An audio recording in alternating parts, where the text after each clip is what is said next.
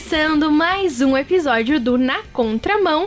E hoje, Debs, a gente vai conversar sobre uma série que tá aí na boca da galera, né? Tá em alta, super em alta. A gente não vai só falar sobre a série, a gente vai falar sobre a última temporada da série. Exatamente. Que acredito que os nossos ouvintes conheçam, E mas já viram no título, né? Já viram. episódio. Exato, a gente vai falar sobre Stranger Things, a última temporada. Por quê, Gabi? Por quê, gente? Eu acho que, além de todo mundo curtir a série, pelo menos a maioria, Todo uma grande mundo, será? Bom, o meu interior inteiro gosta, então a minha pessoa. Brincadeira. Eu sou Mas- todo mundo. É, a minha palavra vale. Mas eu acho que além de, enfim, a gente tem uma grande galera aí curtindo, assistir, acompanhar. E comentando a bastante na internet. né? Aham. E, tipo, os personagens viralizando, todo mundo comentando. As músicas também, que tem música antigaça, que, tipo, por causa da série agora tá, tipo, super no Em hype. Uhum. É. Mas, além disso, é porque os temas da série são super atuais também. E além da série fazer sucesso entre nós, os temas também são muito é, da nossa realidade, do nosso tempo, coisas que a gente vive. Então a gente tá aqui, né, Deb, pra conversar sobre isso. Exato. Então hoje a gente quer falar principalmente sobre os nossos medos e como que a série retrata isso. profundos. Exato. E pra isso a gente vai conversar, ninguém mais, ninguém menos, que o nosso convidado especial que sempre tá aqui com a gente. Ele é o apêndice, entendeu? Ele tá ali. Às vezes a gente. Não serve pra nada, né? Não serve, entendi. Só pra inflamar e Pode causar ser dor. dispensado. Ah, meu exemplo não foi melhor. Mas é Ops. É engraçado. aquele órgão que tá ali, entendeu? Enfim, vamos ignorar essa parte pra não piorar. Senão vai piorar. É, Ele tá. Eu acho que agora ele tá concorrendo com Carlos Pelerran, para os nossos ouvintes Beleza? assíduos Agora a aí. gente fala certo. Agora a gente fala certo, eu falei muito errado Não, a esse gente sobrenome chama ele antes. de Charles Peleron. Charles Pelerran. Então olhou bem, gente. É, pra você. Enfim, o JP tá concorrendo com ele como o terceiro apresentador desse programa, de tanto que tem participado aqui. É que a gente gosta, né, Gabi? É assim, a gente chama que a gente gosta e a gente só gosta de você. Brincadeira.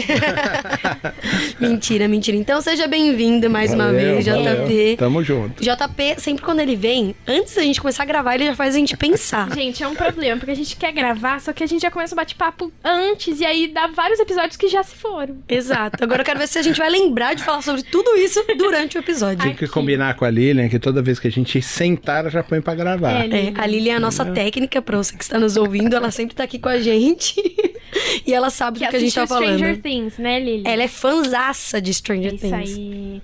Então, gente, pra gente começar, né, a, a conversar sobre os nossos medos, nossos pesadelos, eu e a Debs estávamos comentando aqui no começo do app que é um tema muito comum e eu acho que tá na, a gente tem conversado mais sobre isso, né? Hoje em dia sobre saúde mental, sobre transtorno ps- psicológico, né? Coisa assim do nosso íntimo mesmo. Não sei se as pessoas conversavam isso antes, mas eu acho que é é meio óbvio assim pra nossa geração, né, Deb, pro, pros nossos amigos, enfim, na internet, a gente fala muito sobre isso, fala sobre a importância de ter um acompanhamento é, psicológico, enfim.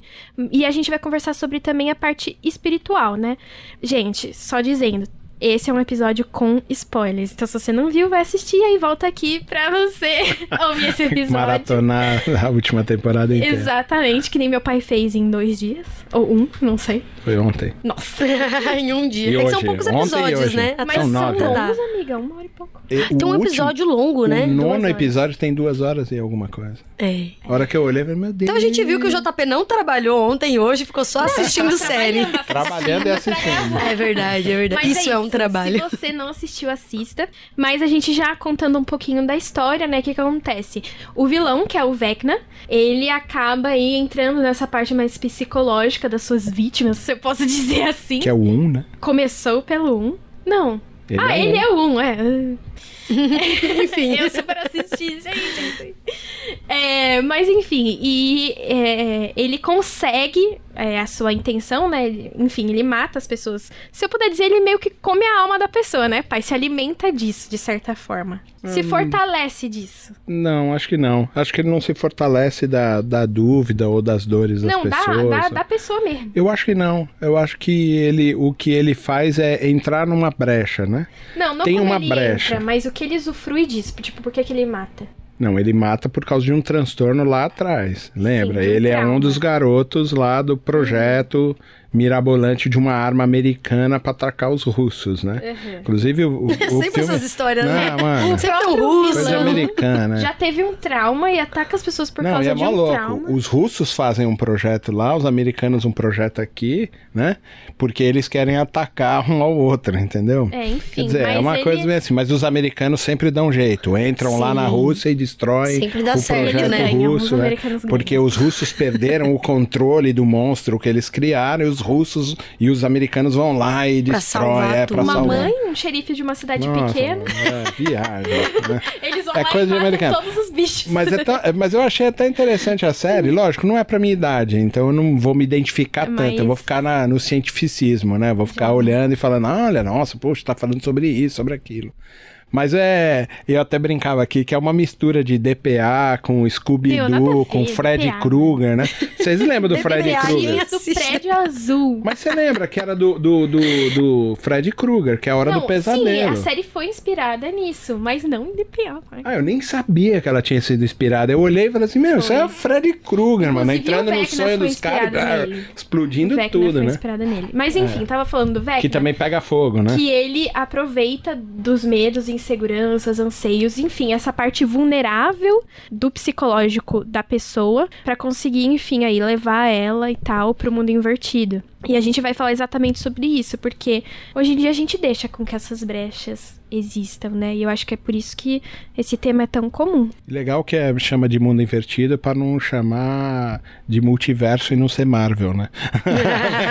pra ser Netflix Mas a não ideia é a mesma. Porque a ideia é de que você tá. É como uma, uma, uma realidade espelhada, né? É isso que eles estão chamando de mundo invertido. Até quando eles vão passar na, no coisa, um olha pra cima, o outro também olha pra cima. Tá todo mundo Aquela olhando lei da cima gravidade ali não é muito assim, né? É, porque você caiu Mas no ok, outro lugar. Mas assim, é, essa questão do medo, na verdade, quando a gente vai no aconselhamento bíblico pastoral ou na, na questão da psicologia, né, das terapias que vão ser feitas com isso, essa é uma parte vulnerável. As pessoas ficam conversando com elas mesmas, né? E esses medos vão se potencializando. Mas você pode ver que isso não é uma, uma coisa só dessa série. O Batman, ele só é Batman porque ele tinha um medo, tinha um trauma, ele potencializa isso e fala, agora os meus, eu me lembro do, do- do Cavaleiro das Trevas, que ele falava, agora os meus inimigos também vão compartilhar dos meus medos, né? E nesse último filme ele até fala em várias partes do filme, eu sou a vingança. É. E as pessoas chamam ele de vingança. Quando ele descobre o motivo, né, dele ter se tornado quem ele é e e de Gotham tá da situação que ele é, as pessoas falam, não, agora você é a esperança. Você vê, na DC a gente tem a mesma coisa, aquele no novo que é o robô, o cara que é robô, né? Ele também tem um trauma lá com o pai, tem um problema, Ah, sim, morreu pai e tal, e o pai reconstitui ele. ele. Então você, você vê que essas personagens, elas são construídas em cima de, de, Problemas de problemas De traumas, né? emocionais, de mo- problemas psicológicos eles são colocados. Então sempre tem esse negócio, ah, o incrível Hulk, né? Que ele vai lá mexer. Os antigos, né? Que eu sou da, da década de 70, 80, né? Que tinha o David Banner que foi fazer um, um, né, um, né, um Não era processo lá. Bruce? Não, David Banner. Gente. Mas de uma Não, certa Bruce é o Batman. Ele é, É. o Bruce Wayne. forma. Bruce Wayne. O outro Nossa, é o David me... Banner. Nossa, misturei, velho. Mas de uma certa forma a gente vê, enfim, é são super-heróis, né? A gente vê como eles conseguem transformar tudo, transformar o medo em, enfim, vingança, enfim. Então, mas é que tem uma coisa meio assim de despertamento da esperança, né? De que Sim. esses medos, eles podem ser potencializados para renovação da esperança, para motivação da pessoa continuar. É, a, grande, a grande questão aí nesse é que ele também vai trabalhar isso, porque eles vão falar assim: "Poxa, como é que você vai se livrar do cara mal?" Ah, eu vou ter pensamentos bons. Então, pensamentos bons, a priori, anulam pensamentos ruins. Ou anulam ou escondem pensamentos ruins. Mas é que, na verdade, o que acontece, você vai, você, quem assistiu vai se lembrar, que tem uma hora que ela senta, A Max. a Max, ela senta lá adiante, o namorado tá do lado. Lucas, eles não estão e ela namorando, pai. confessa. Eles terminaram. Os pensamentos bons dela são com trailer, ele. né? É um trailer. Os pensamentos. Não, eles estão na casa do, do cara, na morte lá. Eles estão na casa do cara que eles estão indo pra saber onde é a localização pra matar ah, ele. tá. É que ela fala com ele também no final, quando eles estão no trailer. Isso. Aí o que que acontece? Ela senta lá e o, como é que ela anula o processo inteiro? Ela confessa. ela abre o coração dela. A grande sacada pra gente sair da prisão que o medo proporciona pra gente é abrir o coração é trazer pra luz. A Max tem uma hora que eles estão no trailer indo, Ai, viajando, e ele vira, ela vira para ele e fala assim: "Como é que você vai se livrar disso?" Bom, primeiro eu vou ter pensamentos bons, é. e segundo eu vou correr na direção da luz, porque talvez lá na luz eu consiga ficar protegida. Ela faz isso no momento e cai num pensamento bom lá, tal. Isso.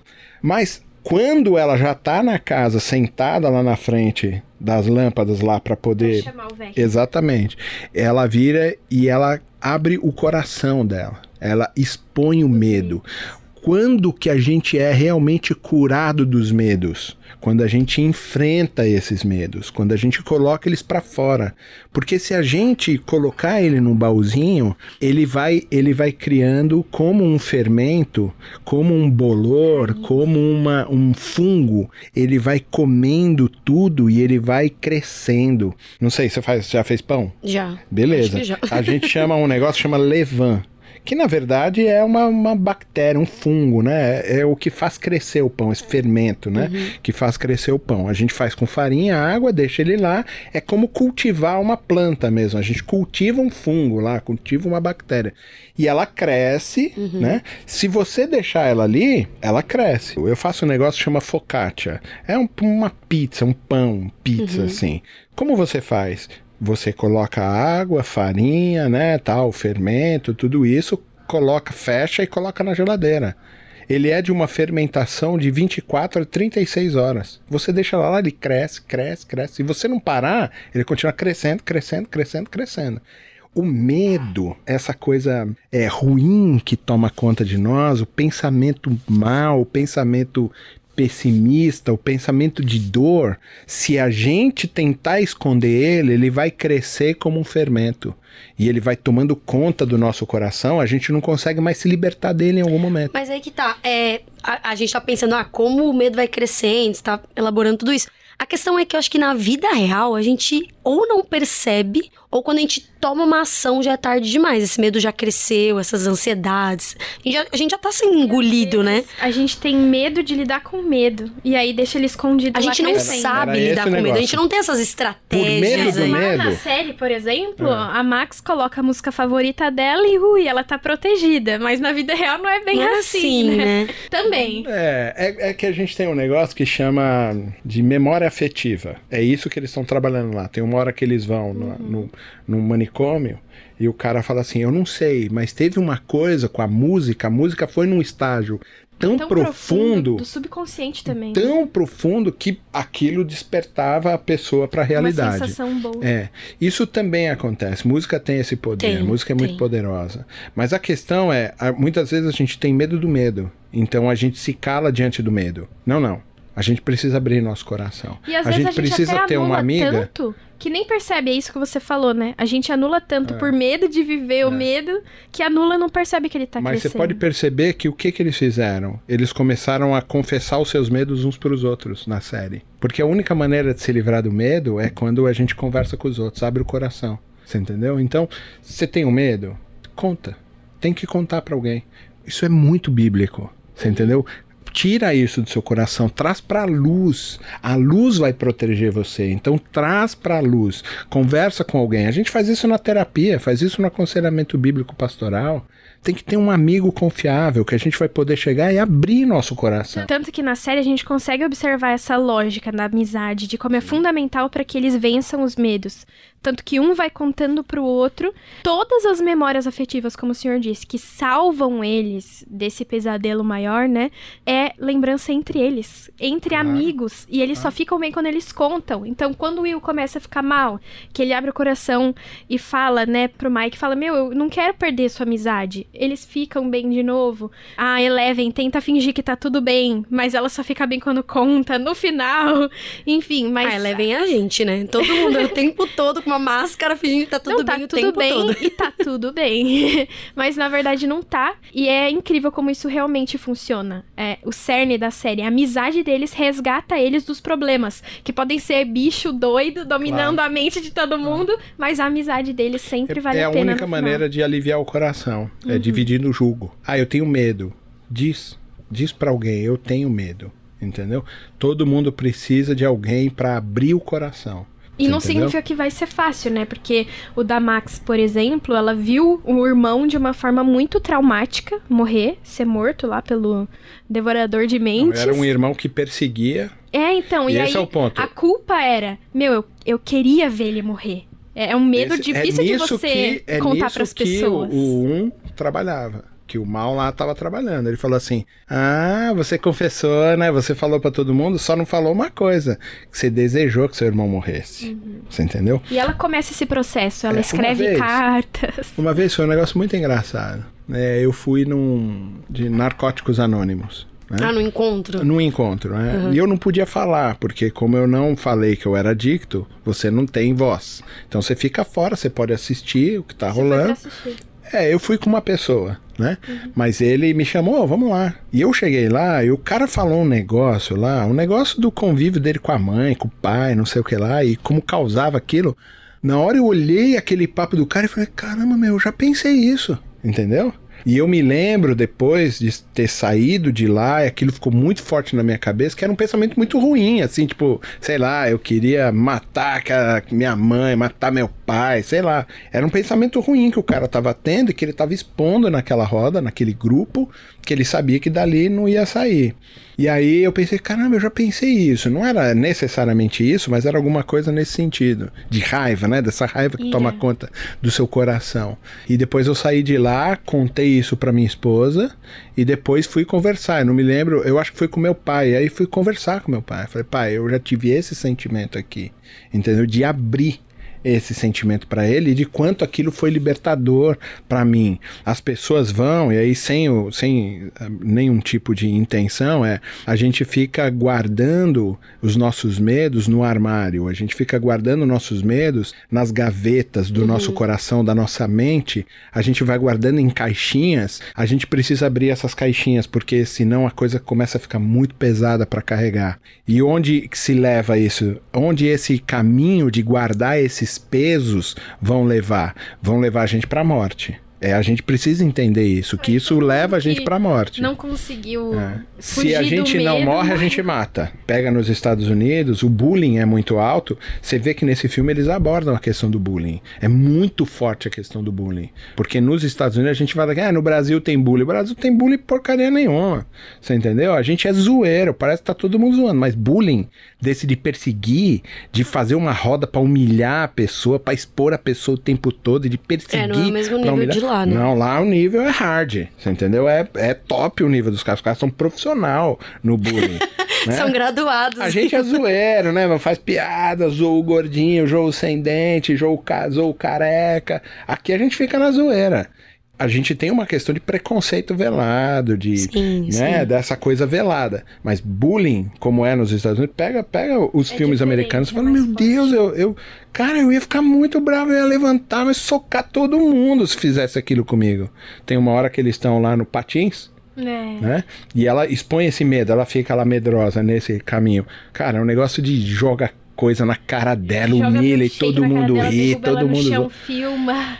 É um negócio muito pesado. A gente pode trabalhar isso outra hora, mas isso vai causando medos e traumas. Aí o que que o cara faz? Tem acesso à arma, pega a arma, entra na escola que ele no estudou caso, no primário e mata todo mundo. A própria arma, né? No caso, no momento ela não poderia fazer nada, mas ela já pega o patins e quando ela percebeu que ela não tinha o poder lá, ela falou: "Pô, não vou poder matar ela", porque ela queria matar com o poder dela. Ela falou: "Pô, mas eu não tenho poder?" Beleza, pum, pega o patins e quebra a cara da menina no patins. Estamos falando do mesmo lugar. Né, de a gente já não consegue controlar essa ira, uhum. a gente tem esse medo que fica enrustido, uma hora, pum, aquilo explode.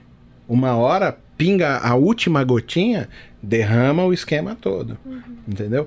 Precisa prestar atenção nisso. Qual é a, a lição que fica ali? A Max vai trabalhar muito isso. Precisa abrir o coração precisa expor os pensamentos ruins para priorizar pensamentos bons é bom e correr para a luz para se proteger. E aí eu não preciso nem fazer uma analogia muito grande com Jesus, preciso. Vamos correr para a luz para se proteger. Abra o seu coração. Deb, Gabi, abram os seus corações para seus desafios, para os seus medos. Precisa ser aberto, isso precisa sair, porque senão você cria uma patologia psicológica lá na frente, isso pode trazer para o seu corpo. E na grande maioria, maioria, das vezes isso acontece. A gente somatiza, a gente traz pro corpo, fica com o corpo doente. Tanto que a psicóloga lá da escola tava cheio de ficha de aluno dizendo dor de cabeça, passo mal, Exatamente. vomito. Tanto que nos é primeiros episódios... Aquilo que a gente tá sentindo dentro precisa sair de alguma forma. Exato. Então se a gente não tá falando, se a gente não tá abrindo o coração... o corpo fala, né? É por isso que terapia é importante, né? Porque é um lugar que a gente pode falar. Beleza. Senão sai de alguma forma, dor de cabeça, enfim. Uma amiga chegada, um amigo amigo chegado, que você confie. Fora abra isso, o seu é, coração em todas que, as nuances. Como você disse, além dos nossos amigos aqui com a gente, o Senhor também é um amigo master, né? Da gente abrir nosso coração em oração, é. ter uma vida cotidiana com Ele, né? É. Exercitar mais essa visão de que Deus ele é grandioso, ele é criador de todas as coisas, mas ele também pode ser um amigo dessa rodinha, né? Ele, ele tá com a gente o ser. tempo todo, né? Exatamente. É. Pra gente já ir finalizando, eu esses dias eu tava vendo stories de uma menina que eu sigo e ela tava contando de um livro que ela mostra para os filhos. E o personagem principal tava sendo. tava é, numa casa sozinho e o eco da voz dele tava incomodando ele. E ele falava sozinho e o eco ficava cada vez mais alto. E aí um amigo chega na casa, o Emanuel, Deus conosco, né? Já dando um spoiler.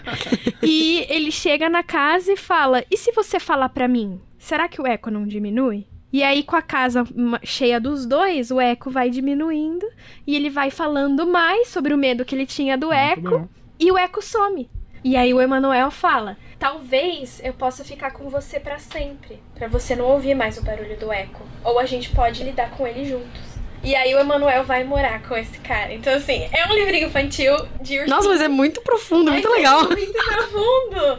Eu que acho que é exatamente isso. É. Deus está conosco, né? É. Emanuel, Deus E a gente precisa conosco. abrir o coração. Tem que abrir o coração. Carrega o jugo um do outro. Exatamente. Isso precisa ser muito forte na comunidade de fé que a gente frequenta. O problema é que a gente vê a comunidade de fé como uma instituição. Como instituição, Ou como não tem humanidade. Só um clube, né? É, aí não tem humanidade. Que eu preciso ir no final de semana. É, aí a gente fica com medo de abrir o coração porque as pessoas vão julgar a gente, vão achar que a gente é fraco, que a gente é mais pecador do que eles, entendeu? E a gente precisa ter gente de confiança para poder abrir o coração e falar: olha, eu tenho um problema aqui. Você entendeu?